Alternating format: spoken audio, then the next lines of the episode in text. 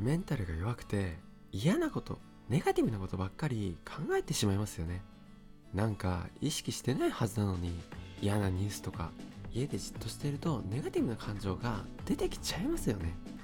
僕も家でスマホやネットばかり見ているとなんか不安な気持ちになってんなということもたまにあります。なので今回は毎日5分でできる豆腐メンタルの鍛え方についてお話ししてみたいと思います。このチャンネルではメンタル潜在意識についての分かりやすい情報を元不登校引きこもりでうつ病を克服した経験からメンタルに優しい形でお届けしているのでぜひお時間があれば他のコンテンツもチェックしてみてくださいね。ということで早速今回の結論なんですが豆腐メンタルを鍛えるために毎日5分でできることがあります。それは毎日夜寝る前に今日幸せだったことハッピーだったことについて書き出すということです。身近な誰かに話すメッセージを送るというのでもいいです。幸せだったこと楽しかったこと嬉しかったこと何でもいいので毎日寝る前に必ず振り返るようにしてみてください。何それそんなんでいいの？って思ってしまうかもしれないですがそんなんでいいんです。なぜなら私たちって無意識に脳みそさんが勝手にネガティブなことを強調してそれが印象に残ってネガティブなモードになりがちなんですがだからこそ逆に意識的にポジティブな出来事に無意識にも反応できるようにならなきゃいけないということなんです。だって毎日ネガティブなことばっかり目立つわけですよ。嫌でも勝手にそんな情報ばっかり出来事ばっかり目立っちゃって一日の中で実は起きていたいいこと良かったこと幸せだったこと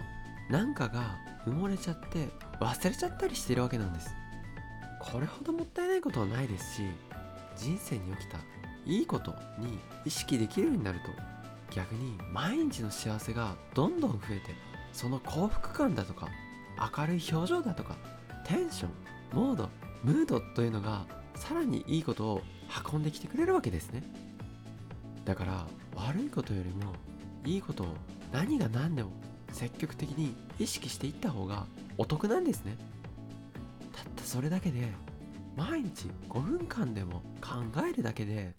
自分にいいことがやってきているんだと潜在意識さんに伝えてあげることができるしその次の日以降の時間の中でいいことに喜びやすくなったり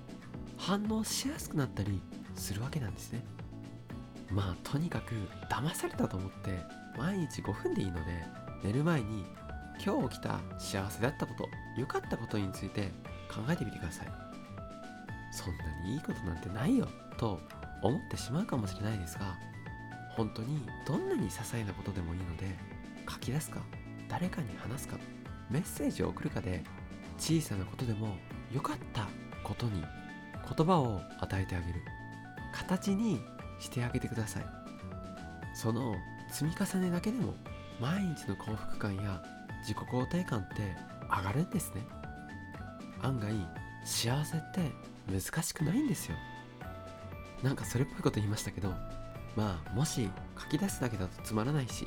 身近に共有できる相手もいないという方はこのコメント欄でも